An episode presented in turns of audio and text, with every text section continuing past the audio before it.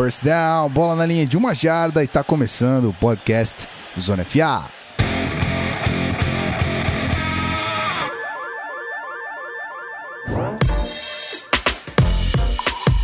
Seja muito bem-vindo você, querido ouvinte, que chegou aqui no feed agora, porque quem tá na live com a gente já tá acompanhando, ó. Já viu, já viu, já viu tudo que rolou aqui, certo? Então é isso aí, a gente tá hoje casa cheia, a gente tá pronto para fazer o melhor episódio desse ano, hein? Quem sabe? Hoje eu vou anunciar primeiro aquele que não é mais um convidado, que está aqui agora, né, compondo o time. Olá, Rafael Martins. Opa, olá amigos, um prazer estar presente nessa mesa recheada com tantos talentos da cobertura da, do futebol americano profissional. E vamos que vamos, semana 6. NFL aguenta aí que tá passando muito rápido, por favor. Exatamente. Dá uma brecada aí, porque senão a gente vai ficar sem você logo. Mas enquanto isso, a gente tem aqui um cara que é muito bravo com a sua coaching staff, que logo logo vai tacar fogo lá no Broncos, que é o Pete. Olá. Ah, fala aí, galera, tudo bem? Mais um, mais um maravilhoso podcast do canal Zona FA aqui. Agora equipe cheia, né? Elenco todo presente. É, já pistolei bastante aqui na, no, no pre-game, digamos assim, do podcast. E vou, vou pistolar mais um pouco ainda, porque tá insustentável a situação em Denver. Segue o jogo. Segue o jogo, segue o jogo. Vamos falar de outros jogos daqui a pouco, mas enquanto isso, a gente tem que anunciar nosso último parceiro, nosso último integrante, que hoje é Guilherme Beltrão, está aqui feliz com o seu Chargers vitorioso, não é não? Exatamente isso, cara. Bom, três vitórias seguidas, rumo aos playoffs, mas não é hora de falar do Chargers, é hora de dar boas-vindas ao que estão ouvindo a gente, seja lá de onde for, seja lá que horas for. Bom dia, boa tarde, boa noite. Bom dia, boa tarde, boa noite também aos meus amigos, porque, obviamente, eu estou dando boa noite na gravação, Ih. mas se a pessoa estiver ouvindo de Confuso. dia, eu estaria dando bom dia para as pessoas. Exato. Isso é meio paradoxal. É. Mas enfim, o que importa é a gente falar de NFL e estamos aqui para isso. Ok, eu ia dizer que nem a NFL é paradoxal, mas meu amigo, ultimamente anda tão paradoxal quanto qualquer outro paradoxo que você possa imaginar. Então a gente vai pros recados e já volta. Não sai daí não, beleza?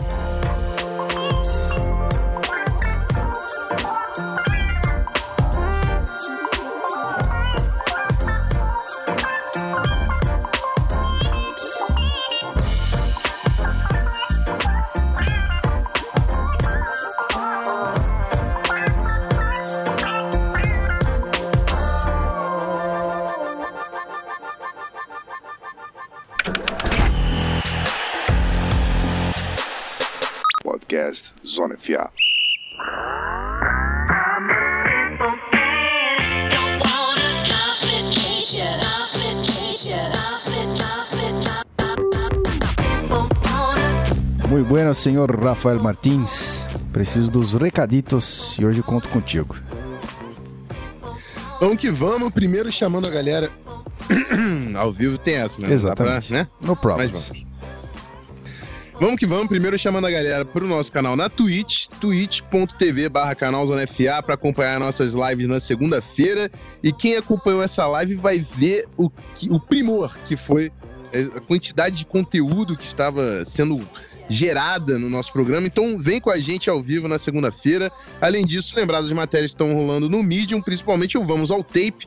Teve um Vamos ao Tape histórico, literalmente, que o PP fez sobre o Drew Brees. Vale conferir.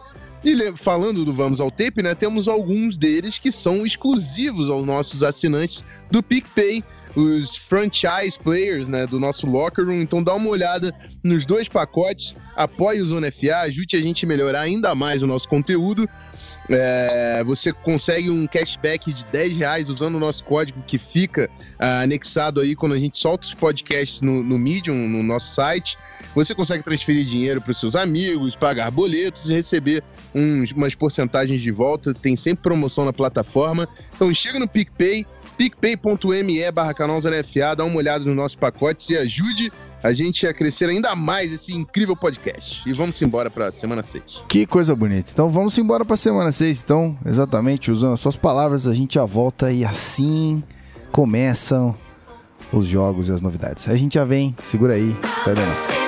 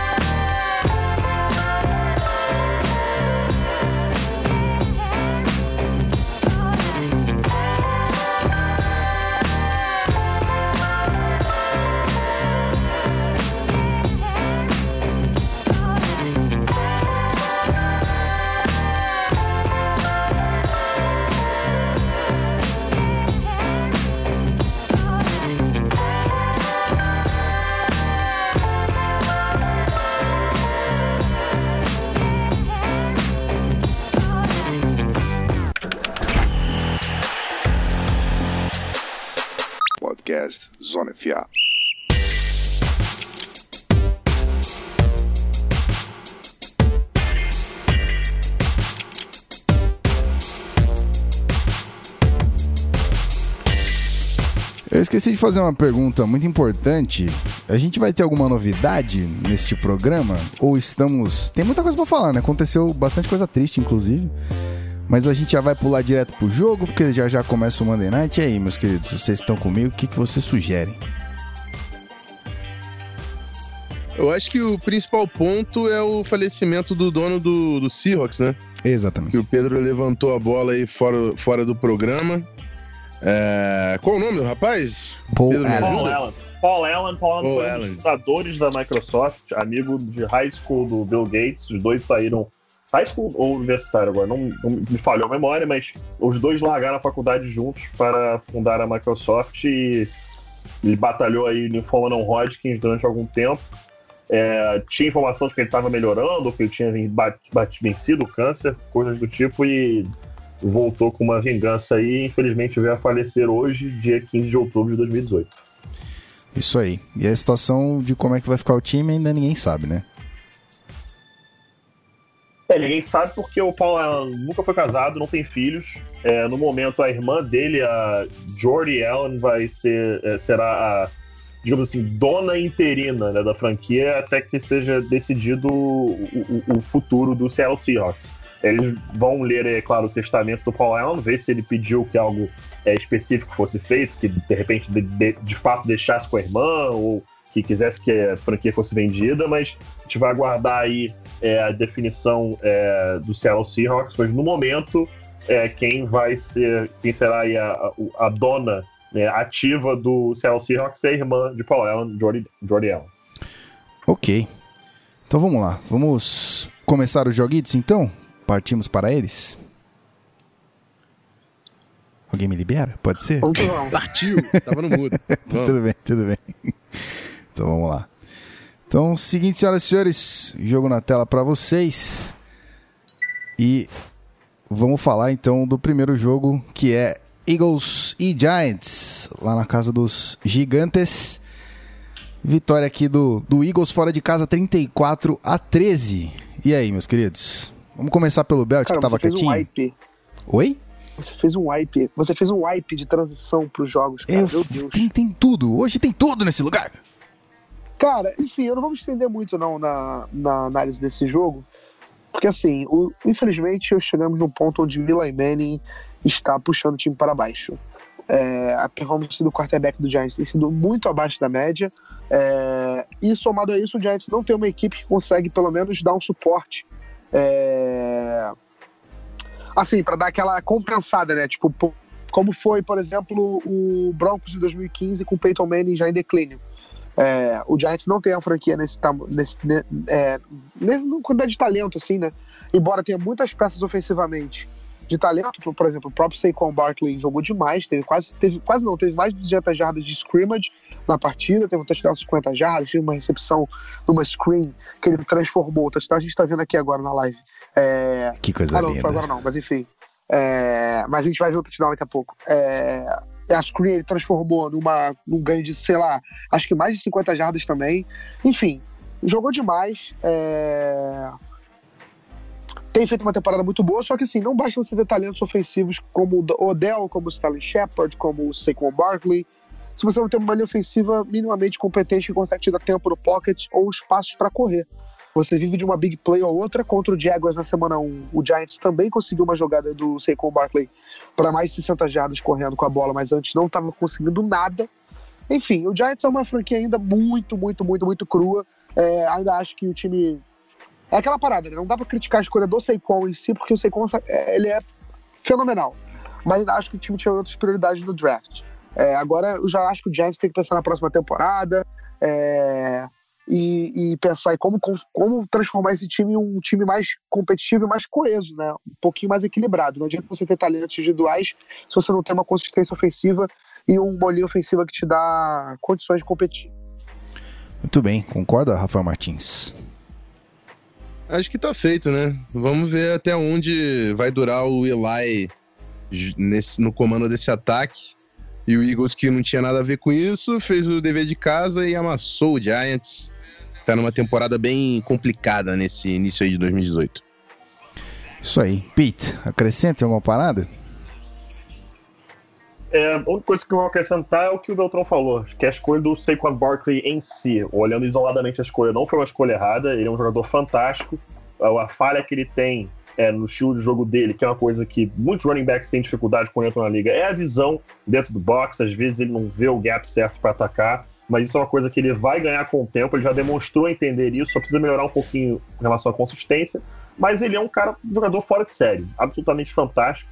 E essa escolha dele e não tendo optado por um quarterback é, vão acabar pegando uma escolha alta aí e vão poder selecionar um, qualquer um que eles quiserem, basicamente, nesse próximo draft. Muito bem, muito bem. Então, senhoras e senhores, vamos para o próximo jogo.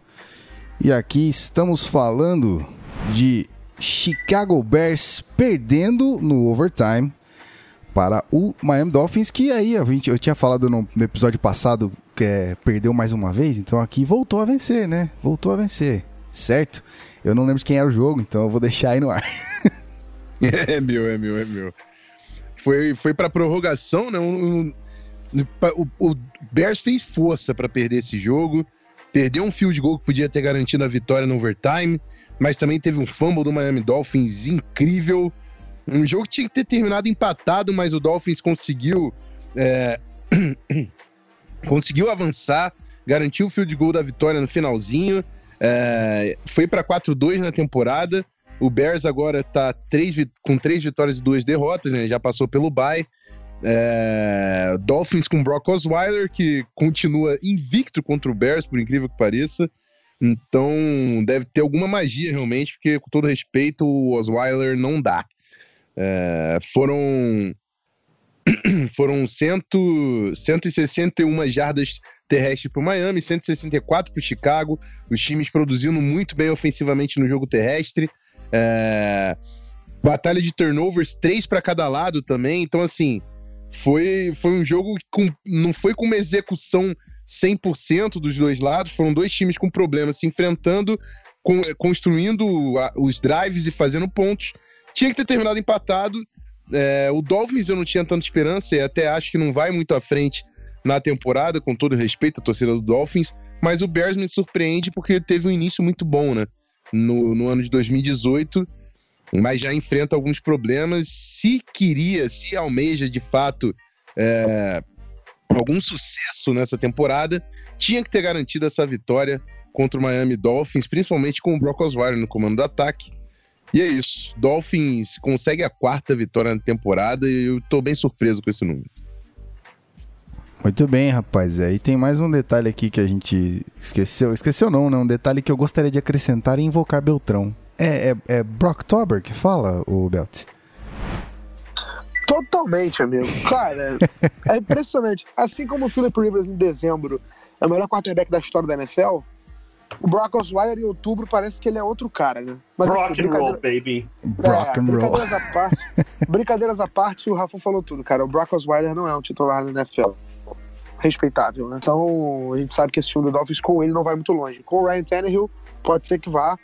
Tá até indo, na nossa opinião, compartilho da mesma opinião com o Rafão, acho que tá indo até o mais longe do que a gente imaginava nessa, para essa altura da temporada. Muito bem. Então, vamos para o próximo joguito. E aqui estamos falando de Houston Texans vencendo em casa sobre o Bills. 20 a 13 aqui, vitória do Texans. E aí? Vitória do Texans, um jogo em que duas defesas mostraram ter, ser de altíssima qualidade. A defesa do Bills é legit. O que Sean McDermott tá montando lá é bastante interessante.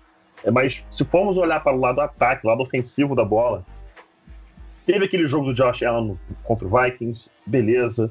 Conseguiram ganhar lá de forma totalmente inesperada.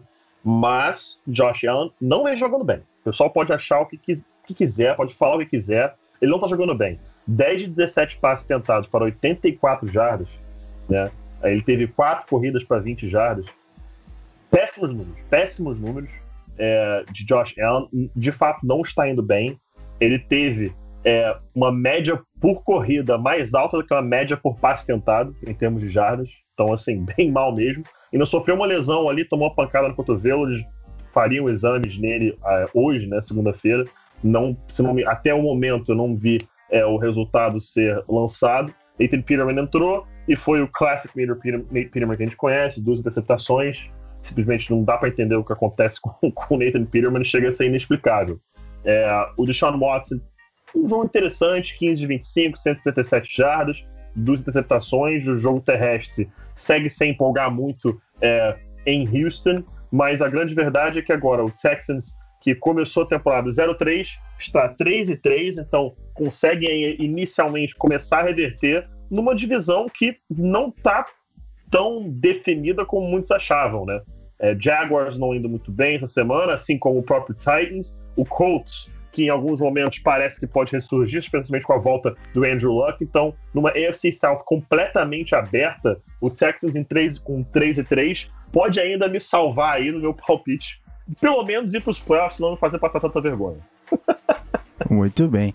Eu não sei, eu não sei quem foi o cara do Bills, mas tomou um, um puxão no cabelo do de Davion Clowney. Vocês viram essa foto aí? Foi o Chris Ivory. Caraca, maluco, é permitido, né? Sim. Você pode fazer o técnico. É meio que um código de conduta dos próprios jogadores em não fazer.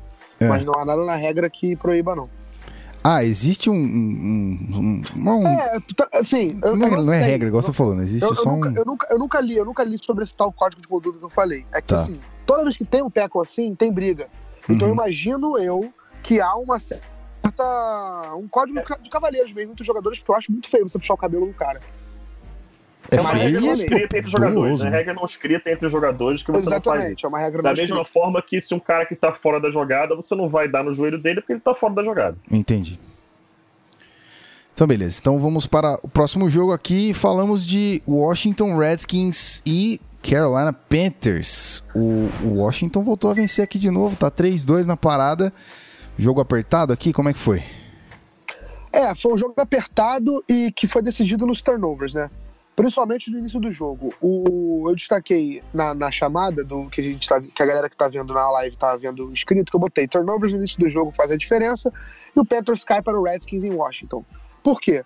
Porque esse touchdown que a gente viu agora do Redskins foi causado por um fumble do DJ Moore, escolha de primeira rodada do, do, do Panthers, da wide receiver, foi retornar um punch, começou a tentar driblar um ou outro e acabou sendo é, acabou sofrendo fumble. Isso resultou num touchdown. E pouco depois disso, o Redskins estava defendendo, né? O, o Panthers atacando. Cam Newton fez um passe para o DJ Moore e ele sofreu mais um fumble. Então, nesses dois fumbles, o segundo não foi touchdown, mas foram, foi um field goal. Já ficaram, ficaram 10 pontos aí que o Panthers deixou no campo. É, e o Redskins já tinha, já tinha aberto uma vantagem considerável. É, apesar de ter do Panthers ter melhorado, ensaiado uma, uma virada, chegou a ter a bola no final do jogo, numa última campanha, para fazer um touchdown e virar a partida, mas o Cam Newton não conseguiu. Acho que na, a- o play calling nessa, situação, nessa circunstância foi muito ruim da- do ataque. É, o Cam Newton começou a lançar a bola para end zone quando podia focar em mais um first down ou para ficar mais próximo da, da- de pontuar. É, aí, em contrapartida, o Redskins não tem nada a ver com isso. Destaque para o Josh Norman, que interceptou uma bola e conseguiu sua primeira interceptação em 20 jogos, tá? Josh Norman, que era um cara que no Panthers era um jogador, um ball hawking, né? Que a gente chama de corner, ou seja, um cara que pega, intercepta muitos passes. Primeira interceptação em 20 jogos para ele. A gente acabou de ver aqui na live a interceptação do Josh Norman. E destaque para o Panthers, o Devin Funches teve um bom jogo, teve um touchdown, o, e o Cam Newton, assim, tentou fazer de tudo, mas não deu. Vitória do Redskins, que voltou a, a- a vencer, se recuperou depois de um, tomar uma surra do Saints no Monday Night. E o Panthers, a gente esperava, pelo menos eu esperava que fosse melhorar, né? Que fosse é, depois de uma vitória impressionante sobre o sobre o New York Giants com field goal de 63 jardas do Graham Gano, eu achei que o Panthers ia chegar com mais moral para esse jogo. Mas esses turnovers no começo do jogo acabaram com as chances do Panthers. Muito bem, rapaz. E o menino Run CMC, Pete? Um dia ele vai pro Broncos? Ah, cara, eu, me- eu me contento em ser fã dele de longe. Porque É, ele é muito craque, cara. Gosto muito, gosto muito. É, rapaz, é isso aí. Então vamos aqui para o jogo 5. E aí estamos falando de Seattle Seahawks e Oakland Raiders, né? O time lá do, do menino. Eita, botei no fundo do vídeo. Vamos voltar aqui. Pronto, agora foi. Desculpa aí, gente. Um errinho vai acontecer. Ah, primeiro jogo em Londres da temporada. Vitória do Seattle Seahawks 27 a 3 em cima do Raiders. 0, 0, 0, 3 pontinhos no último quarto. Complicado, hein? Complicado, o Raiders não estabeleceu nenhum ritmo ofensivo. É, o Seattle Seahawks conseguiu seis sacks com a defesa, forçou dois fumbles no Derek Carr, e eu não sei o que o John Gruden tá querendo com esse time. É, o Derek Carr com apenas 142 jardas, um jogo pífio do quarterback do Raiders, sem nenhuma ajuda também do Marshall Lynch, que teve só 45 jardas em 13 tentativas. Já vieram notícias que o Gruden tá querendo trocar o Garen Conley, o Carl Joseph, o Amari Cooper. Isso são bons jogadores que teriam vagas em outras equipes da NFL. Então, é, Gruden, reconheça seu talento e mantenha ele dentro de casa, por favor. E se você fizer igual o Kalil Mack, só não manda pra NFC Norte, cara. Derruba o teu time, mas não atrapalhe o meu caminho. É isso que eu tô falando pra você. O Ah, Seahawks não tem nada a ver com isso, cara. Não tem nada a ver com isso. Teve uma boa produção ofensiva. tava pedindo, né, velho? Tava pedindo. Não, mas foi Ah, uma, uma que vitória demorou fácil. hoje. Demorou, demorou. Uma demorou. vitória Demorou. fácil do Seattle. Seattle tá 3-3 na temporada e o Oakland Raiders tem uma vitória e cinco derrotas. Não vai almejar muita coisa nesse, nesse ano. Muito bem, muito bem. E, Bom, como é que chamava o programa do, do Gruden que ele fazia na TV? Gruden Cara, Camp. Camp. Gruden's QB Camp, Ele- então. Ele deveria voltar pra lá, era tão É bem isso que eu ia falar. Era isso que eu ia falar. Volta pra lá, John Gruden. Volta pra lá que tinha várias Ah, mas assim, a entrevistas culpa não aí. é do Gruden, não. Porque uma proposta de 10 anos e 100 milhões de dólares de salário, eu não É. recusaria também, não. Exatamente. O erro está no Oakland Raiders ter pensado que um técnico, assim, há anos aposentado, pudesse, sei lá, transformar essa franquia de uma hora para outra. Mas assim, a gente, pelo menos, eu vou evitar já me zoarem no futuro. Esse pode ser um início conturbado para talvez melhorar. Eu não vejo como isso vai acontecer, mas assim, também não tô decretando um fracasso da era Gruden no Raiders, não. Mas o começo é horrível. Exatamente. Bom, 10 anos por aí, a gente volta a falar. Enquanto, enquanto isso, a gente tem outros jogos para abordar e vamos falar dessa vez de Pittsburgh Steelers, rapaz. Pittsburgh Steelers voltou a vencer aqui sobre um time que andava vencendo muito bem, velho. Tava, tava bravo o time, tava encardido, que é o Bengals. Então, 28 a 21 pro Steelers fora de casa, hein? 28 a 21, num daqueles jogos que são clássicos da AFC North, né? Parece que todos os times dessa divisão, quando se enfrentam, são jogos apertados, são jogos definidos no detalhe, são jogos definidos aí no finalzinho do último quarto. Steelers vai agora é, para 3, 2 e 1. Cincinnati segue 4-2. É, agora empata ali com, com o Ravens é, na frente da divisão, os dois times com 4 e 2. Big Ben com um jogo interessante, expressivo, né? É, James Conner também, 111 jardas, dois TVs corridos. É, Juju Smith-Schuster com um excelente jogo, mais 100 jardas. Antonio Brown com touchdown da vitória, faltando poucos segundos na partida. E Andy Dalton é aquela coisa, cara. Até brincava no treino do, do, do Vasco Patriotas no domingo, que o pessoal do Around the NFL tem aquela piada do Dalton Scale. E é basicamente isso, cara. A, a linha do Andy Dalton. Qualquer quarterback que é melhor que o Andy Dalton é um bom quarterback. Qualquer quarterback que é pior que o Andy Dalton é um péssimo quarterback. O Andy Dalton fica naquela linha dele eterna ali, que é um cara que não, é não decide, mas também não causa o fim de uma franquia. É aquela coisa que não é, não é um cara tão decisivo. Não é. E o próprio contrato dele é, expressa isso aí. Então, um jogo bastante interessante. Os Steelers, que precisavam muito dessa vitória. Imagina o que acontece com os Steelers se eles perdem esse jogo. Cai para 2, 3 e 1. Fica realmente desastrosa aí a temporada de Pittsburgh, com né, o Bengals subindo para 5 e 1. Então, assim, realmente pre- preocuparia bastante é, se os Steelers perdessem esse jogo. Mas é, a vitória e agora fica né, aquele fantasma, entre aspas, da volta do Le'Veon Bell. Ele voltaria hoje, ainda não reportou a- a- ao camp lá do, dos Steelers. Vai aguardar mais informações. Ele teria dito que voltava agora para o bye week, que ainda não foi o caso, mas vamos aguardar. Eu só queria dizer que esta coisa aí do Le'Veon Bell com o Pittsburgh Steelers está virando uma novela. E eu diria que essa novela é a Torre de Babel, entendeu? Meu Deus amado. Nossa, vou botar, vou botar no. Só permita Cara, me como é que o Gui acrescentar tem, uma que tem estatística. coragem de falar da vitória do Mahomes É, não, dessa. é, é, Cara. cara, Torre de Babel. Jesus amado. Belt, fala uma coisa última aí com essa estatística, Não, por então, favor. eu só ia falar o seguinte: nos últimos 11 jogos entre Steelers e Bengals, 10 Uhum. vitórias dos Steelers, uma vitória do Bengals. Ponto final. É, rapaz, é isso aí. Tem, tem uma estatística muito louca aí que você vai, vai presentear a gente hoje, mas aí ainda não, Cara, pode crer, eu já deixei, eu deixei você passar. deixou passar, né? Era o jogo do Redskins. Exato. Meu Deus, calma aí. Vamos voltar à fita então. Então vamos, vamos Tá? lá. Permita, me permitam me fazer isso. Eu vou até abrir meu Twitter aqui pra não, pra, não, pra não errar, tá bom? Cara, eu um amigo meu me mandou, vou dar o crédito aqui pro Gabriel Cascardo, tá?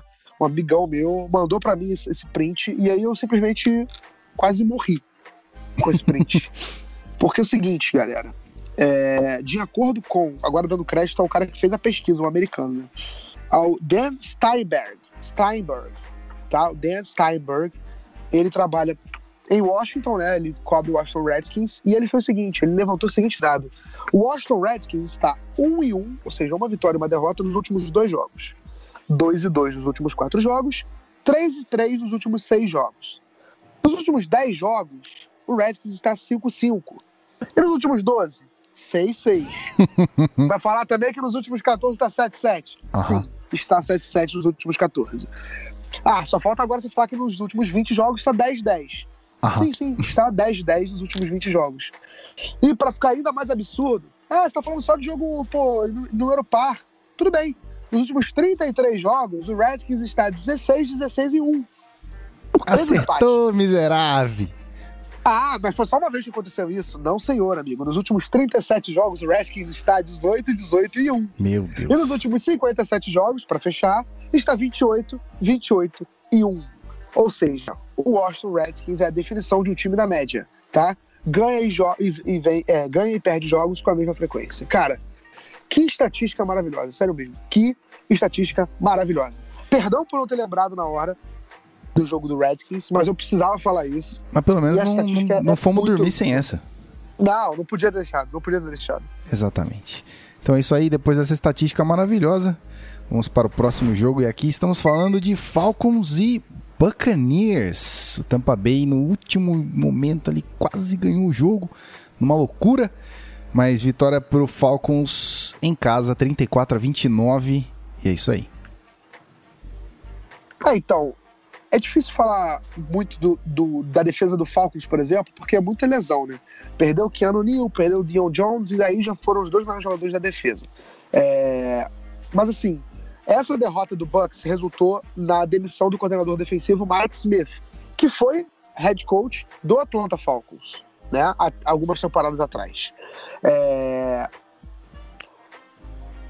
Ele, vou até pegar- depois eu pego o ano que ele treinou o Falcons, mas enfim, eu acho que a demissão dele tem muito a ver com a quantidade de talento defensivo que esse time do, do Bucks tem, com o Lavon- Lavonte Davis, com o Alexander, o George McCoy, enfim, são alguns jogadores de defesa desse time que são caras bons na posição, mas que não estão produzindo de acordo com a sua função, ou melhor, de acordo com o que se esperam dele. É, do lado do Falcons, um ataque explosivo, o Calvin Ridley saiu machucado no primeiro, no, no primeiro tempo, ou no primeiro quarto, não me lembro, com uma lesão no tornozelo, mas o Mohamed Sanu, como a gente está vendo na live aqui, entrou no seu lugar, ou melhor, fez o seu papel, né? É, e conseguiu um touchdown de 35 jardas. É, o time do Falcons produziu ofensivamente. O, o- tem um dos melhores kickers da NFL no momento, no Matt Bryant, que não está errando absolutamente nada. O Bucks ensaiou uma, uma virada, é, mas assim, não conseguiu. De destaque positivo para esse time, teve o Mike Evans se tornando líder de jardas aéreas da história da franquia, tá? O Mike Evans agora é o wide receiver com o maior número de jardas recebidas é, na história da franquia. E é isso, cara. Não tem muito o que falar desse jogo. O Falcons venceu, é, voltou a vencer. Ainda acho que o teto desse time vai ser muito baixo porque a defesa teve muitas lesões. E o Bucks, aquele início de Fitzmagic, aquele início de, pô, esse time vai empolgar, talvez seja a surpresa da temporada. Bom, parece que não é muito bem assim. Agora vai precisar de um, um- um ajuste defensivo de novo. É, a demissão do Mike Smith acho que tem muito mais a ver com a, com a derrota para o Bears na semana passada, que foi vergonhosa, do que por esse- exatamente esse jogo.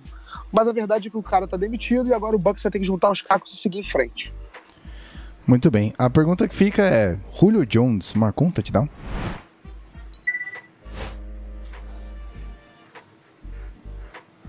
Ninguém vai me responder. tava no mudo. É, Ninguém vai me responder Não, isso. perdão, tava no Não mundo. Não, não marcou, é um ponto bom, bom ponto também. O Julio Jones, ele é, é um, um jogador que consegue muitas jardas, muitas recepções. Porém, na red zone, o Steve Sarkisian simplesmente ignora o Julio Jones, não olha pra ele, não busca ele. Acho que só a exceção da semana 1 contra o Eagles, o Falcons teve tentativas para o Julio Jones na, na end zone. Né? Assim, tentativas, obviamente, constantes, né? Obviamente, nas outras partidas do Falcons, eu imagino que alguma hora alguém tentou uma bola pro Julio Jones na end zone. Mas o que eu quero dizer é que o game plan né, e, e o playbook estava preparado para o Julio Jones receber passe na end zone. Acho que só no primeiro jogo isso aconteceu. No resto foram assim, lances esporádicos e o Julio Jones continuou produzindo jardas, mas sem produzir touchdowns, cara. Se eu não me engano, o Julio Jones ele tem quatro touchdowns nos últimos dois anos. É um número muito baixo para o cara da produtividade dele e para o cara do talento dele.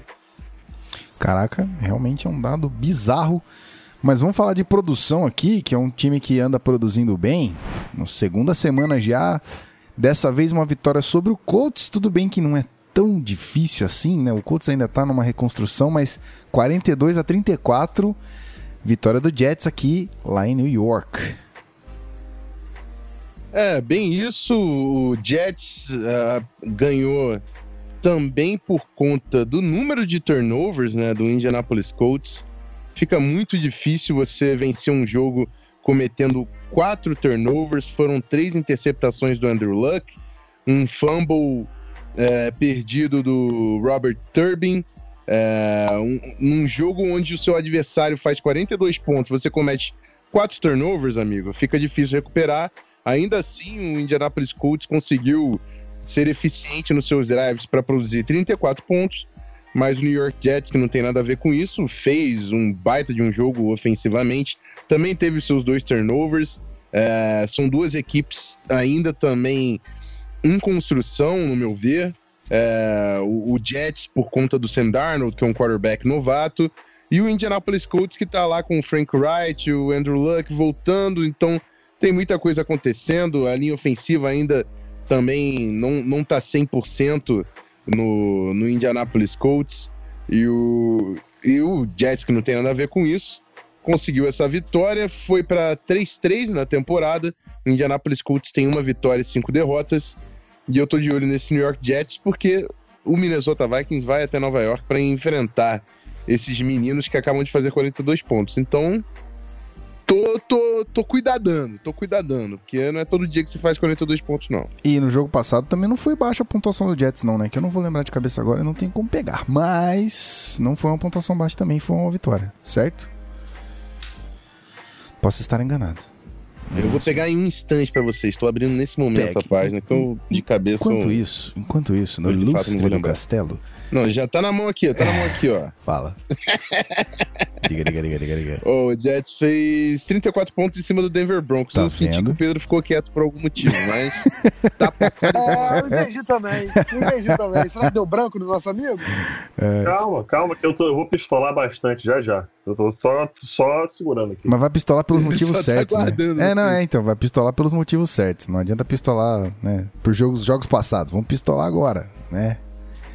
Então, vamos falar de gente pistola, que eu acho que é o Tennessee Titans que tá pistola nesse momento, porque tomou de zero lá em casa. Então, o Baltimore atropelou aqui, 21 a 0 vitória do Ravens, e é isso aí. O Marcus Mariota dropped back to pass 26 vezes na partida. 26 vezes na partida. Ele sofreu um sack em 11 desses 20, dessas 26 tentativas de passe. 42,3% das vezes que ele tentou passar a bola, ele sofreu um sack. Só isso quer dizer. 11 sacks Ravens na partida. É, beleza, aqui teve uns 4 ou 5 ali que você pode botar bem na conta do Mariota mesmo, de ter saído do pocket, de ter criado nada, ou de ter segurado demais a bola. Mas esforço ofensivo lamentável, lamentável do Tennessee Titans, fizeram absolutamente nada na partida. O Ravens fez o seu, o Joe Flacco é, sendo Joe Flacco de sempre, não é um cara decisivo, mas está jogando bem essa temporada. O jogo terrestre fluindo, funcionando. Ravens consegue chegar é, com essa vitória tranquila, né? Tranquila, 21 a 0, chega a 4 e 2. Tennessee Titans cai para 3 e 3, deixando novamente ainda mais embolada essa AFC South. É, o Titans, que parecia ser potencialmente um time dominante, já está empatado com o Texans, né? É, o jogo em casa ainda por cima. Então, assim, é, duas divisões emboladas. Acho que isso é o mais importante que a gente tem para tirar desse jogo. Duas divisões emboladas, times que ainda estão se conhecendo na temporada. O Titans, de novo, a gente achava que seria um bom time, chega e passa essa vergonha contra o Baltimore em casa. Então é agora em outubro que os times começam a realmente mostrar sua identidade para a temporada, começam a realmente jogar é, de forma mais consistente. E assustou aí, certamente, o torcedor, o torcedor do Titans a forma com que perderam essa partida pro Ravens. O Ravens vai mantendo aí uma certa consistência, defesa jogando muito bem em todas as partidas, Joe Flacco fazendo dele, Lamar Jackson entrando, fazendo a corrida simplesmente fantástica. É, mas é isso, acho que o que a gente tem que tirar mesmo dessa partida é que o Ravens está bem, é um time que entra ano, sai ano, você sabe que ele vai é, brigar por uma vaga nos playoffs. Pode até duvidar deles no off-season, mas quando chega ali a hora de valer mesmo, eles vão sempre estar disputando a vaguinha nos playoffs. Bom, segundo as curtinhas do Beltrão, o Baltimore Ravens é a melhor defesa atual da NFL. E aí, Belt, se confirma isso aí? Cara, até agora em performances defensivas a que mais impressionou foi a do Ravens. Por isso que eu tirei essa conclusão, assim. É, óbvio que assim, a gente pode colocar vários rankings, né? Talento, é, produção de turnovers, enfim. O que eu vi da defesa do Ravens esse ano, eu não vi de nenhuma outra defesa na NFL. Por isso que eu coloquei a do Ravens em cima. Uhum. Mas assim, a defesa do Dolphins tá muito bem, a defesa do Vikings ainda é muito boa, a do Jaguars ainda é muito boa, a defesa do Cleveland Browns ainda é muito boa. Apesar de todas essas defesas que eu já citei, terem tido algum jogo de você olhar e falar assim, caramba, pesado, né? A do Vikings teve contra o Rams, aí, enfim, vários. A do Jaguars a gente vai falar agora, né? Que teve contra o Cowboys hoje. É, enf- hoje não, né? No domingo, enfim. É, todas as defesas tiveram algum jogo que você olhou e ficou meio assustado. A do Ravens eu não me lembro de ter um jogo assim. Pelo contrário, todos os jogos que o Ravens teve me impressionou a defesa. É, Terrell Suggs, enfim, agora com o Jimmy Smith de volta, o cornerback, tava, voltou de suspensão. É uma defesa para ficar de olho, é um time para ficar de olho também. Muito bem, então já que você falou de Jaguars, vamos aos meninos Jaguares que perderam aí fora de casa, ok? Fora de casa tudo bem, mas perderam de 40 a É. 7 lá em Dallas. Tudo bem até a página 2, né? Porque assim, perder Exato. fora de casa, ok, mas tomar 40 pontos. Isso. É, de uma ataque- defesa que se ataque- colocava né, Exato. Uma defesa que se post- po- postava, portava como uma das melhores da NFL, e com toda razão, tá? Não tô tirando o mérito de quem, de quem joga no Jaguars, não, porque é uma defesa ainda com muito talento. Mas assim, você olhar para essa defesa e achar que esse ataque do Cowboys, principalmente por ter sido esse ataque do Cowboys, que tem muita força no jogo corrido com o Ezekiel Elliott, mas que o Dak Prescott, a gente já falou aqui várias vezes que tem muitas restrições quanto ao jogo dele. E o Dak Prescott teve uma partida muito boa, é, não precisou fazer muita coisa, é, a verdade seja dita, mas também longe de ter atrapalhado o time, pelo contrário, tanto que o time fez 40 pontos. E eu tava falando com o meu amigo Tarso Dória, uma autoridade em Jacksonville Jaguars no Brasil, tá? E assim, quando eu olhei o, placar, eu falei, meu Deus, Tarso, o que, que aconteceu? Me conta aí, porque, olha, não dá pra você achar que. Quer dizer, eu, eu achei super estranho esse placar, né? E aí ele me falou que, assim, uma, uma das grandes. é, um dos grandes pontos fracos da defesa do Jaguars é o receiving back, né? O, cara, o running back recebe passes, e o slot, tá? O wide receiver slot. E não deu outra. O Cole Beasley, que é o slot receiver, é, ele teve dois touchdowns na partida, mais de 100 jardas, nove recepções no jogo. Então jogou bastante, jogou muito. É, e assim, outra coisa que tem atrapalhado muito esse time do Jaguars é o play calling ofensivo. Tá sem o Fournette, agora tava sem o TJ Yeldon. É, o Jaguars está sofrendo com desfalques no backfield, contratou inclusive o Jamal Charles para suprir essa falta de, de running backs. É, e a defesa do Jaguars era muito aquela bend but don't break, ou seja, Olé. balança É, ainda tem isso. Eu vou entrar nesse mérito também. Mas enfim, a defesa do Jaguars é aquela de enverga, mas não quebra. É, cedia jardas, ficava na red zone, plantava ali, subia o muro e segurava em pontos. Não foi o que aconteceu nesse jogo, e aí ficou evidente. E aí o que eu te falei, o que eu falei, lembra quando eu falei do, Gi- do Giants, que não tem um time muito bom para segurar um quarterback? Nesse caso, não é nem que o time do Jaguars não é muito bom, mas quando você tem um quarterback acima da média, ou um quarterback muito bom, você, por exemplo, você transforma um jogo ruim da sua defesa, ou um matchup desfavorável para sua defesa, você consegue pelo menos competir, pontuar, colocar pontos no, no jogo. E aí ver o que vai dar. O Blake Bortles, infelizmente, não é o cara para fazer isso. Então, quando a defesa do Jaguars não, não, não vai bem e o time não consegue parar o ataque adversário, eu acho que é derrota certa, certa. Não tem como esse ataque segurar, porque o Blake Bortles sempre vai segurar esse time para baixo. Não deu outra, o Jaguars perdeu, mas ainda acho que não vai, não é um desastre, não, esse time não vai é, co- competir para sempre escolher alta no draft. Ainda acho que o Jaguars chega aos playoffs, mas não vejo toda essa força que tinha no ano passado e continuo achando que eles perderam uma boa oportunidade de cortar o Blake Bortles no- na- nessa off-season e se livrar desse cara. E eles vão continuar perdendo boas oportunidades, né? Tem gente boa no, no banco aí, é, vulgo Terry Bridgewater, tem gente aí fazendo, né? Fazendo, É, esquentando então, o banco. Olha, troca, podiam, Ó, ter, a, podiam ter contratado o cara no off-season, enfim. Fala, Pete. é, a situação do contrato do Blake Bortles, só para o pessoal ficar atento aí como é que eles estão hoje. Eles estão numa situação bem bosta, digamos assim. Porque É. se forem cortar o Blake Bortles, o Blake Bortles ano que vem contra 21 milhões contra o cap. Se cortarem o Blake Bortles, ele vai contar 16,5 contra o cap. Então é uma situação que eles basicamente não têm como sair direito dela para o ano que vem. Eles teriam como sair mesmo depois de 2019. Se eles cortarem ele entre 2019 e 2020, eles economizam aí 18 milhões de dólares. Então, assim, pro ano que vem eles podem até cortar, economizar é, 4 milhões e meio, mas é só isso. Vai continuar contando 16 milhões e meio contra o cap, então o Jaguar se enfiou no buraco aí mesmo. É, rapaz. Bom, É, só pra lembrar também, Diga, diga, diga. assunto, tô- a gente falou que o Jaguars perdeu a chance de, de cortar o Bortles, que era uma chance de ouro, porque se cortasse no off-season, não teria custo nenhum pro time. Seria uma- um corte sem custo nenhum pro Jaguars, o Jaguars não precisaria pagar nada, é, não teria é, é, impacto no cap, enfim. Ainda acho que foi uma decisão muito, muito controversa da diretoria. ok. Então vamos falar numa diretoria que mandou bem, né? Tá fazendo boas decisões, continua acertando.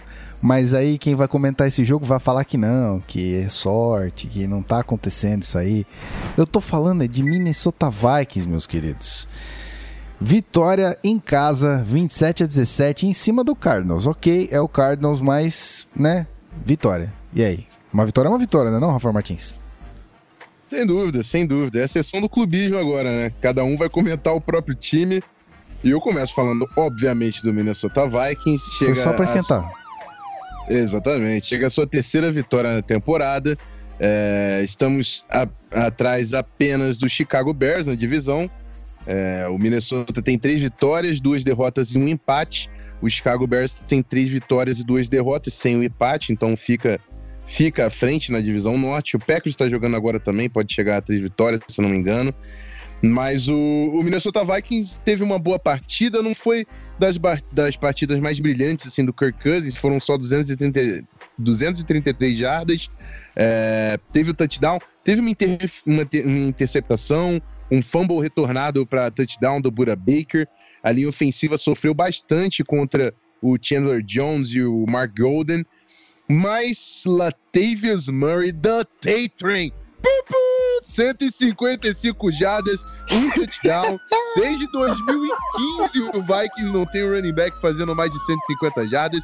Então, Dalvin Cook pode, pode curar a posterior da coxa tranquilo, que a gente tem um baita de um veterano ali na posição de running back. Eu espero que o De Filippo assista muito esse tape, porque o jogo terrestre do, do Vikings até aqui era pífio, patético, ridículo. Então, que sirva de exemplo pra gente chegar na semana que vem contra o Jets e estabelecer algum tipo de equilíbrio ofensivo, porque tava tudo nas costas do Corcão. E aí não dá. É, rapaz, eu vou falar que além desse, dessas sirenes que eu toquei para você, eu vou tocar uma para mim agora, porque no momento que você estava falando de Latavius Murray, estava passando um TD dele. Então é isso aí, a gente faz aquilo que a Ah, gente... então vocês viram um Steve Army delicioso. Caralho, velho, vou tocar outra pra Ai, que você. coisa maravilhosa. Não, e foi um Steve Arm que, meu Jesus, hein? Foi bonito mesmo. Escapou de um face mask ali. É, mas chega de falar de coisa boa. Vamos, vamos falar de, de coisa ruim. Ou nem tão ruim assim? Ih, rapaz. Ih, Você já sabe que o clima começa a esquentar, né? Quando a gente coloca ali um azul e laranja na tela. Porque eu estou falando de Denver Broncos. Denver Broncos, como diz o Pete, apesar dos 20 pontos, não agradou nem nada. Então, 23 a 20 fora de casa pro Rams. E aí, Pete? É pior, em casa essa porra. Em casa essa porra. Isso, isso, isso, isso que, é, que, é, que é pior. Né? O Vance Joseph parece que quer inventar como se joga a porra do esporte. Terceira, vamos lá, eu vou listar as merdas que o Vance Joseph faz. Vamos lá. Vai. Terceira, ó, eu vou, eu vou, eu vou, eu vou dar o tempo pra vocês que estão ouvindo, vocês vão entender, cara. É matemática básica de futebol americano, que qualquer ser humano boçal sabe fazer. Vamos lá. Terceira pra 10. Você está em, a sua defesa está encarando uma terceira pra 10. Você tem o melhor pass rush do NFL na sua defesa. Você vai pegar esse pass rush que se chama Von Miller, vai botar ele na cobertura de passe ou vai botar em pass rush? Se você optou por pass rush, parabéns, resposta, resposta correta. A porra de resposta que a frente Vance Joseph não sabe. Ele bota a porra do Von Miller em pass coverage. Acontece first down fucking Rams. Beleza. Fourth and three. Vamos lá. Fourth and three. Quarta pra três. Faltando um minuto e pouco ali no segundo quarto. Em quase field goal range. Você vai puxar uma corrida quando o seu time tem a melhor média de jardas por carregada da NFL ou você vai passar um passezinho curto, talvez aí 4, 5 jardinhas para conquistar o first down, talvez um play action com bootleg, coisas do tipo, né? Agora, me diz aí, alguém vai chamar um conceito que os wide receivers vão correr 10, 15 jardas de profundidade no campo, sabendo que só ele não consegue fazer pass pro nenhum e que seu quarterback não consegue ler uma defesa por porra nenhuma nesse mundo? Não vai, né? Mas parabéns, Bill Musgrave vai fazer isso. Realmente, simplesmente genial. Ah, vamos envolver mais o Royce Freeman na porra do jogo. 9 carregados, 22 jardas. O Royce Freeman corre o que bem nos Report dele universitário. Ele corre muito bem entre os tackles em power. Você vai fazer o que com ele? Óbvio que você vai fazer um toss por fora dos tackles. É evidente você vai chamar essa porra. Philip Lindsay, quatro corridas para 18 jardas. Porra, fantástico. Realmente incrível a utilização do, do, do camisa 30 no jogo. Devontae Booker. Porra! Devontae Booker, cara. Não deu certo no ano 1, não deu certo no ano 2. Aí bota o filho da puta pra jogar no último drive. Porra. Aí, cara. Ah, porra, aí vai aparecer, vai aparecer amanhã. É, we had a good. Fica a porra do treino no cu, entendeu? Não tem condição, cara. Porra, ah, eu eu vou envolver a defesa pra melhorar a porra da defesa. Porra, não mudou porra nenhuma, caralho. Porra, a mesma merda. A mesma merda. A mesma merda. A única porra do ponto teve no jogo foi: Miller voltou a ter um sack, porque fica difícil ter um sack quando tá montando você pra marcar passe. Desculpa, Von Miller. Eu te entendo. A situação de merda que estão te colocando aí. Tô achando que você é cornerback agora. Bradley Chubb, três sacks. Realmente, porra, aí foi um ponto fantástico. O mérito tem que ser dado ao John Elway. Fez um puta de um draft pass. Isso ele finalmente fez. Finalmente, que não tinha feito porra nenhuma até agora, basicamente. Aí agora, fica o Vance Joseph tá pro John re reinventando, reinventando a porra do, do futebol americano. E vou te falar, vou te falar, eu até catei a porra dessa estatística aqui. Desde 2000, Tá Desde bravaço, tá 2000. bravaço. tivemos 1, 2, 3, 4, 5, 6, 7, 8, 9, 10, 11, 12, 13, 14, 15. Vamos lá. 16, 17, 18, 19, 20, 21, 22. Até isso, isso, isso é notícia antiga, tá? Isso é até 2012. De 2000 a 2012, 22 head coaches demitidos no meio da temporada. O último head coach que foi demitido e que o interino não assumiu como head coach depois foi Mike Martz. Acho que aconteceu antes disso, mas em 2005, Mike Martz 2 e 3 foi demitido e Joe V assumiu e não foi head coach depois. Sinceramente, sinceramente, tá na cabeça do John Elway demitir o Vance Joseph depois do Thursday Night Football, porque se perde pra porra do Arizona Cardinals, cara. Sem sacanagem. Se perde pra porra do Arizona Cardinals, tem que ser demitido. Não tem como. Ah, não tem quem vai assumir, não tem quem mais lá o quê. Cara, ele já perdeu o vestiário, os jogadores já não confiam nele, play calling tá uma bosta. Joe Woods estava bem ano passado, beleza, os cornerbacks pioraram, beleza. Joe Woods estava bem no ano passado, agora fica querendo botar Chris Harris Jr. em blitz, Von Miller em pass coverage. Cara, na moral, ah, mano, sério, cara. Sério, quer inventar, reinventar a porra do esporte? Vai reinventar no college, cara. Vai reinventar no high. Não reinventa na porra do Denver Broncos, não, cara, que não vai dar certo. Não vai dar certo, entendeu? Uma coisa é você ser Sean McVay, entendeu? Que você, porra, estuda a parada e tem por que usar. Outra coisa é o Wade Phillips, que estuda a parada e quer usar. Não é você que quer tirar o negócio do cu, botar dentro do corpo e falar, ah, porra, funcionar. Porque você viu a final de conferência contra o Patriots em dois, na temporada de, de, de 2015 e falou assim: porra, Von interceptou quando tava marcando o Gronkowski.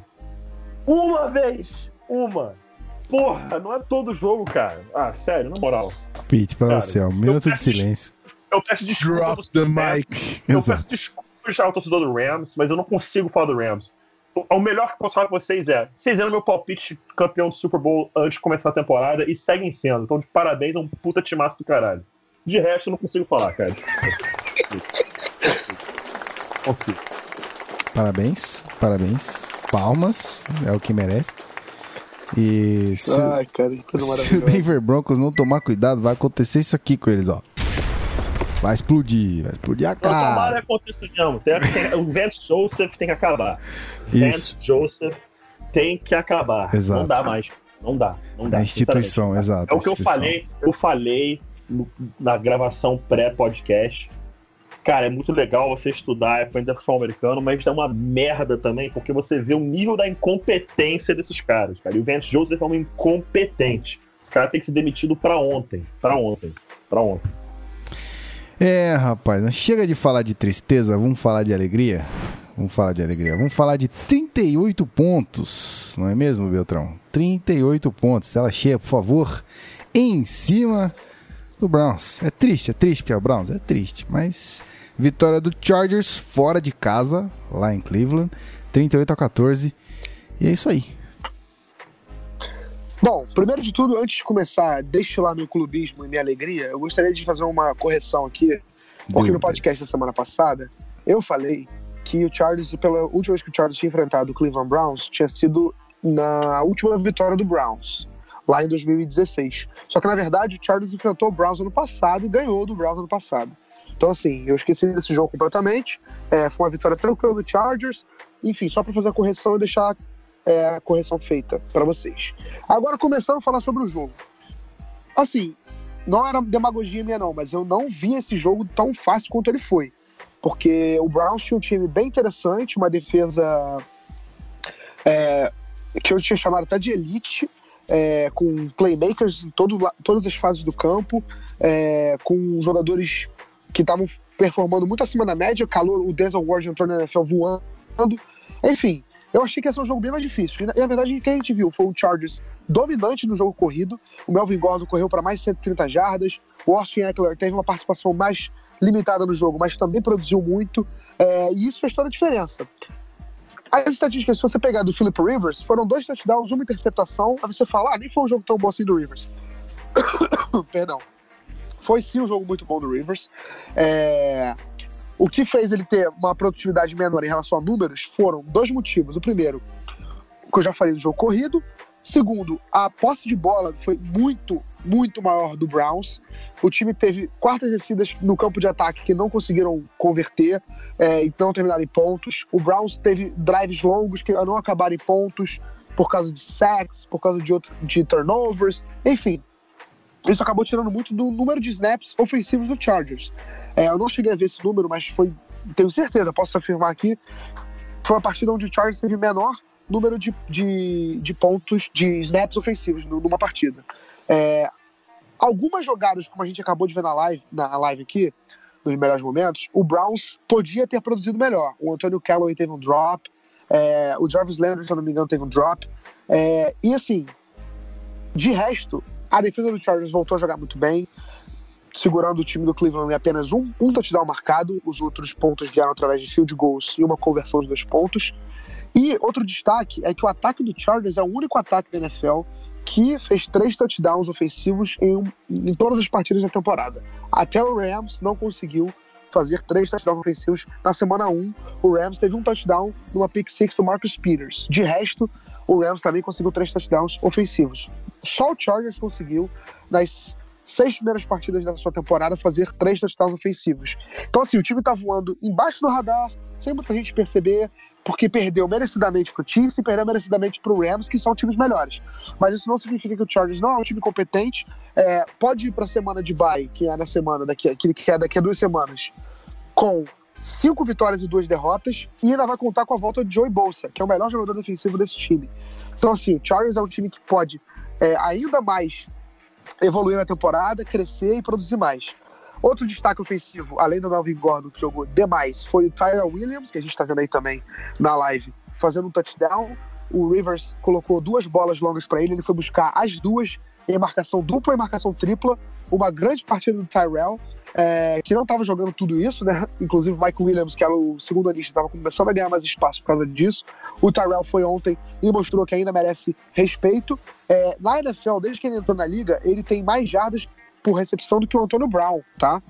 Para você ter uma ideia da produção do, do Tyrell Williams. Só que não consegue fazer isso consistentemente como o Antônio Brown. Não tô comparando os dois, pelo amor de Deus. Mas enfim, o Baker Mayfield teve da- dos seus jogos como titular, talvez o seu pior jogo. É, errou muitos passes, não conseguiu é, andar muito no campo, teve duas interceptações, sendo que as duas ele vai querer ter aquela jogada de volta. Não foi tanto assim mérito do, do Desmond King, que foi o cara que conseguiu interceptar ele nas duas bolas. E eu acho que o Cleveland Browns ainda vai conseguir competir, vai, vai, vai ficar bem. Pegou um time que estava numa tarde onde todo mundo performou muito bem. Tava um, time, um jogo que o Chargers dominou de início ao fim. Mas o Browns ainda é um time que pode competir em alto nível. Eu ainda acredito que esse time ainda possa buscar umas seis vitórias aí. E o Chargers, amigo, eu continuo empolgado, não me deixei levar. Esse time eu ainda acho que tem chance de ir pros playoffs com chance de chegar longe. É, rapaz, olha aí. Alguém tem que estar feliz, né, Pedro? Não é não? Ah, cara, eu já perdi total esperança pra essa temporada, sinceramente. É mais... Ó, só pra outra parada também que eu esqueci de falar, Diga. sobre o Melvin Gordon, a gente viu o Todd Gurley fazer o que ele fez, inclusive, pra mim ele é candidato a MVP. Perdão. Suave. Pra mim ele é candidato a MVP nessa temporada. É, e o Melvin Gordon, desde que ele entrou na NFL, a primeira temporada dele ele não teve nenhum touchdown, tá? Ele teve um ano de calor horroroso, tá bom? Teve mais fumbles que touchdown, obviamente, né? Se ele não teve nenhum touchdown. É, e, na- e desde, desde isso, então, ele é o segundo jogador com o maior número de touchdowns na NFL. Só perde pro Todd Gurley. Ou seja, o Melvin Gordon recuperou, voltou, deu a volta por cima e hoje em dia ele é peça fundamental no ataque do Chargers. Muito bem. Bom, vamos falar então do jogo. Vamos falar do jogo. Se tem o jogo, esse é o jogo. Vamos falar de Kansas City e New England. Kansas City e New England. Rapaz, queremos nos playoffs, como diz o Beltrão, esse jogo maravilhoso, mas eu vou, vou passar pra ele que tá quietinho, tá, tá assistindo o joguinho lá enquanto a gente, enquanto a gente conversa aqui. Seu Rafael Martins, que experiência foi essa de, de Sunday Night Football, hein? É, rapaz, é, por incrível que pareça, eu não estou assistindo o jogo, mas vou assistir assim que acabar a nossa live. Só que o seguinte, eu tenho pena do Mahomes, cara, porque o Mahomes teve 355, 352 jardas, quatro touchdowns, tudo bem, teve duas interceptações, mas no volume que o Chiefs joga vai acontecer alguns turnovers. O problema é, a defesa do Chiefs tem que tomar uma surra de, de cinto, irmão, não tem como. Os caras cederam 173 jardas terrestres, três touchdowns correndo com a bola. É, obviamente, por causa desse volume terrestre, tiveram a posse de bola por 36 minutos da partida, enquanto foram apenas 23 minutos do lado do Chiefs. Então, apesar do volume ofensivo, ofensivo do. Ofensivo. Essa foi boa. Ofensivo. Eu sou Creyson. Seu Creyson, som, som.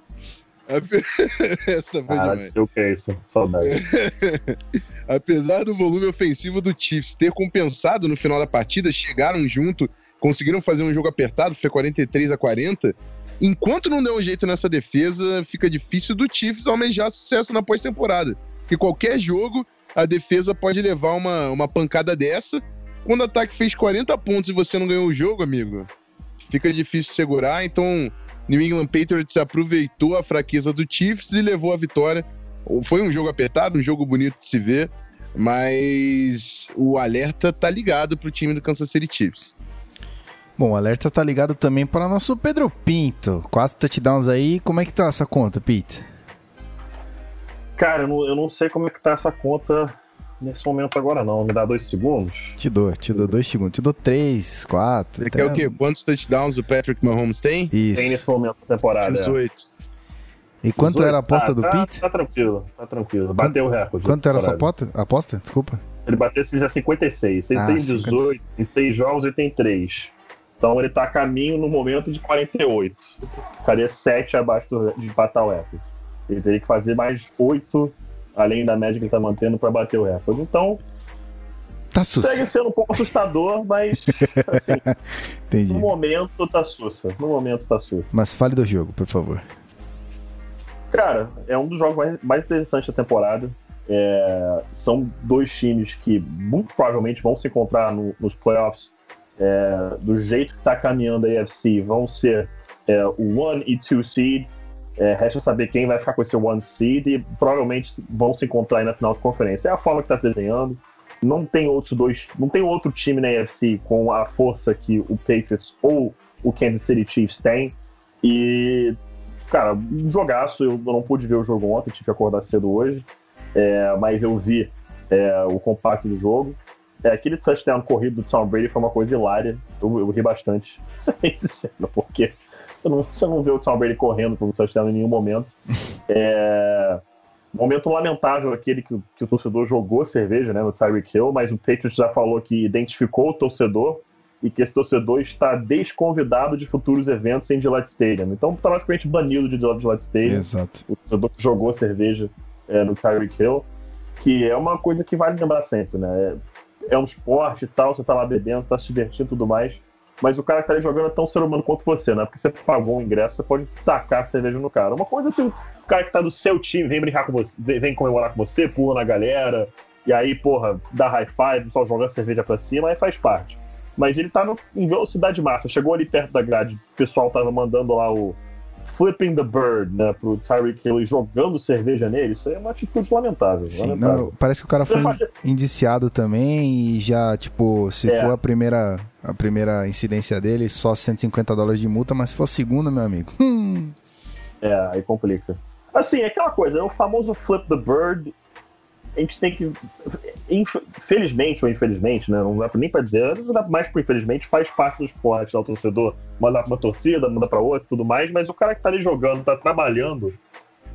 Pô, cara, tipo, uma coisa é você mandar assim, dar distância pra ele. Então ele chegou ali perto, você botar na cara dele, tacar uma cerveja na cara dele, mas você tá sentado ali, pô, no seu trabalho, tranquilo no computador, e vê um cara aleatoriamente, manda o dedo ali na tua cara e taca uma cerveja na tua cabeça. Ia ser maneiro, né, cara? exato.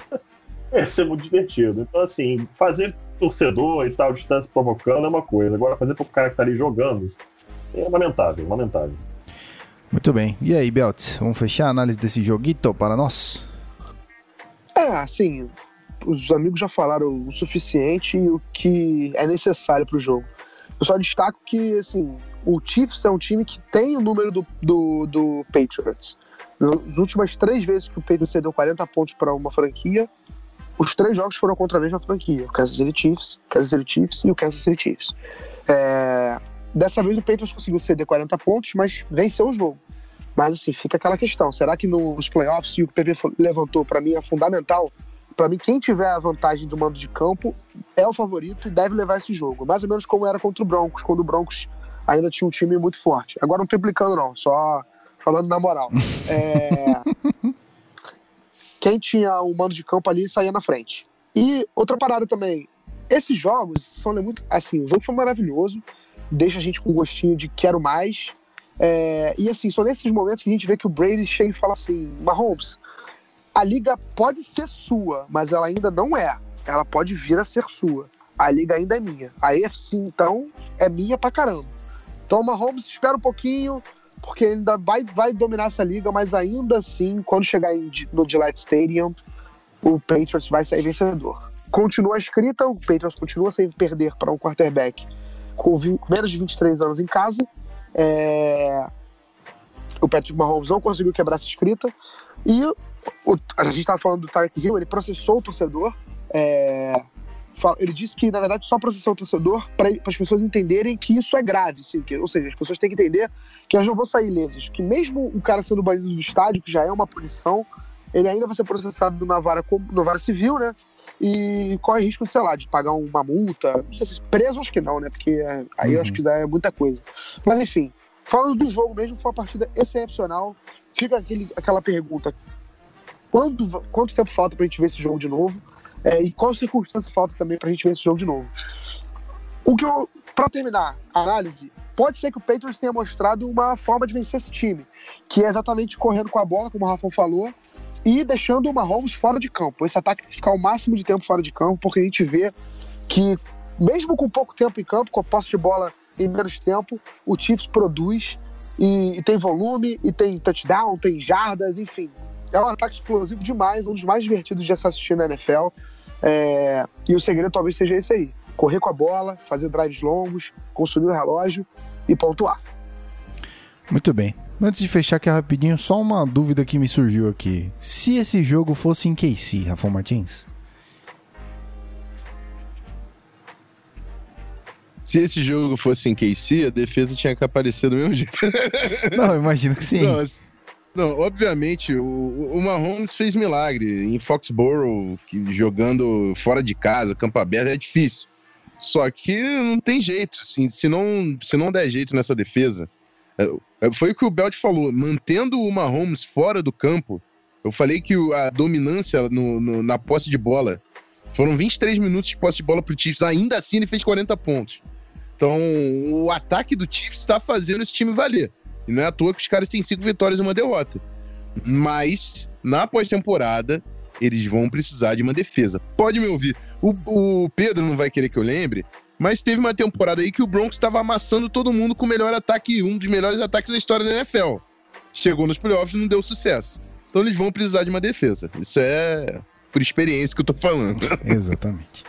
Bom, então acho que podemos ir para o bloquinho de encerramento, não é mesmo? E aí a gente termina também de assistir um, um joguinho que a gente é filho de Deus, né? O que, que vocês acham? É isso aí, tá certo. Então vamos, Vamos que nessa. vamos. Subindo a trilha, a gente já volta. Vamos para encerramentinhos.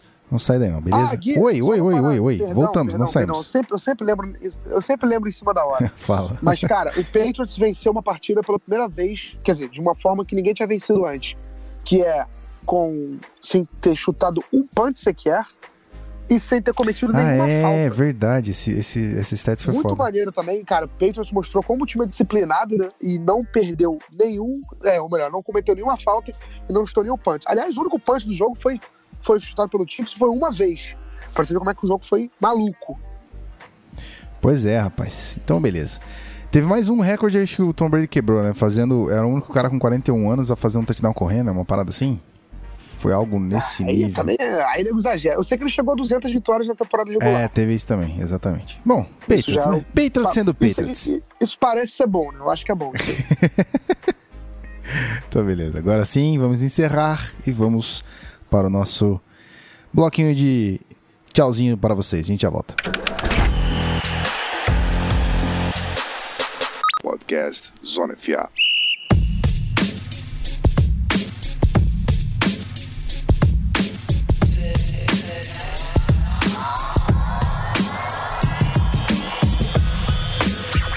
Pois é, isso aí, senhoras e senhores. Você que ainda insiste em ficar aqui com a gente, não tá assistindo o Monday Night Football, porque essa live está maravilhosa. Muito obrigado. Muito obrigado. E para você que está no feed, perdeu, mané. Perdeu. E se quiser não perder da próxima vez, twitch.tv barra. Easy peasy lemon squeezy, certo? Vou deixar aqui pro meu querido Pete, se ele estiver na área. Não sei se ele já voltou. Pete tá aí? Por uma aqui, aqui, tive, tive uns probleminhas de conexão. No mas problems. Tô aqui para encerrar. Muito Foi um prazer gravar com vocês hoje, cara. Sinceramente, foi, foi uma limpeza da minha alma. Eu agradeço Que vocês lindo. aí que tá precisando, cara. Porque, sinceramente, assim, eu. é- Uma coisa que eu, eu tento sempre mostrar pro pessoal no Vamos ao Tape, cara. O futebol americano, na verdade, não é um esporte tão difícil assim, cara. Não é. Quanto, quanto mais você começa a tirar os disfarces e tudo mais, você começa a ver que, cara, é um jogo de, de números, um jogo de quantos caras você está encarando nessa corrida. Qual, qual- onde está o buraco no campo? Quem é melhor, fulano ou fulano? Tipo, quanto mais você simplifica, simplifica o jogo, mais fácil ele se torna de jogar. E o que o Vance Joseph está fazendo é querer complicar o jogo. Por isso que eu estou totalmente pistola e tento mostrar a vocês aí no, no Vamos ao Tape toda semana como o jogo é mais fácil do que vocês acreditam que ele de fato é. É, e acho que é isso aí, cara. Sempre um prazer gravar com vocês, seus jeans. Hoje, equipe completa, equipe toda Yes. titular por aqui. Muito bom, muito bom.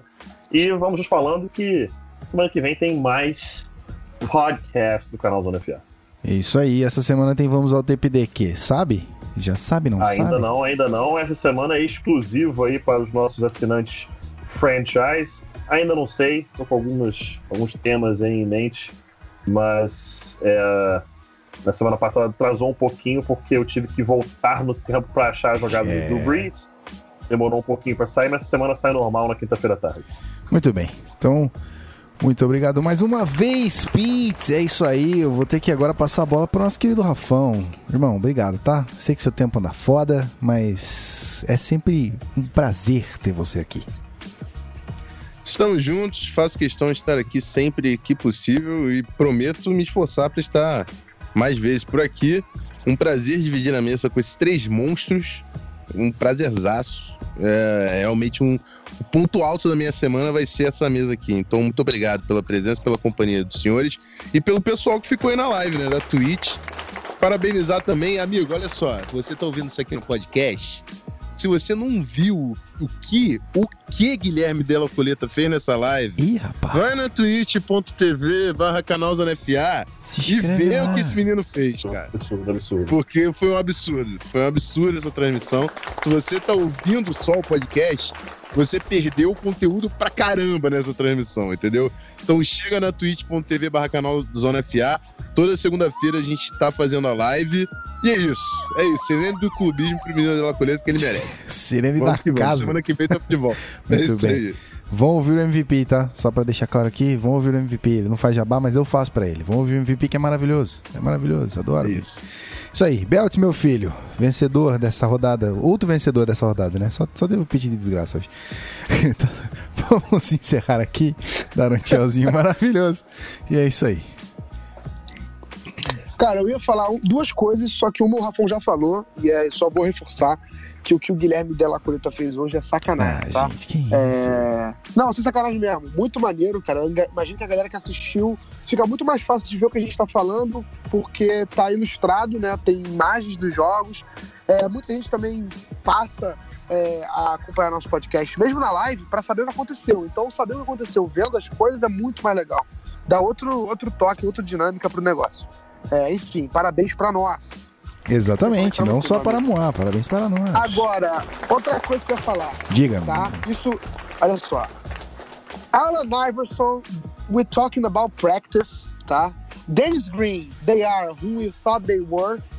E Pedro Pinto falando de Vance Joseph. As três maiores rants da história dos esportes americanos, tá bom? Isso. O bom é que isso tá final. eternizado, cara. Aqui na live, tá eternizado no Não, podcast. exatamente, é isso aí. exatamente. Cara. Não, se a gente não fizer um trechinho do PP falando do Broncos, eu não sei qual eu sou. Cara, Vamos, vamos pensar numa parada legal aí. Vamos pensar. É, vamos fazer. Mas enfim, só pra me despedir da galera, muito obrigado a quem ficou ouvindo a gente até agora na live. Nós. Muito obrigado a quem ficou ouvindo a gente até agora também no feed. E até semana que vem, com muito mais jogos, muito mais informações. E é nóis! Tamo junto, meus senhores. Mais uma vez, eu que agradeço vocês três aí, porque vocês estão ligados que não adianta nada esse monte de visu aí se eu não tiver o conteúdo brilhante que vocês três trazem aqui. Então, vamos bater palma pra essa molecada, porque isso aqui é o que vale a pena, tá ligado? A gente só faz isso pra levar todo esse conhecimento pra vocês. Então, pra você que tá na live, muito obrigado mais uma vez. A gente vai encerrar tudo junto hoje, live podcast. E pra você que não acompanhou, de novo, vou falar pra você, chega aqui, twitch.tv barra isso aqui é maravilhoso. Beleza? Então a gente se vê semana que vem. Um grande abraço e valeu, tamo junto.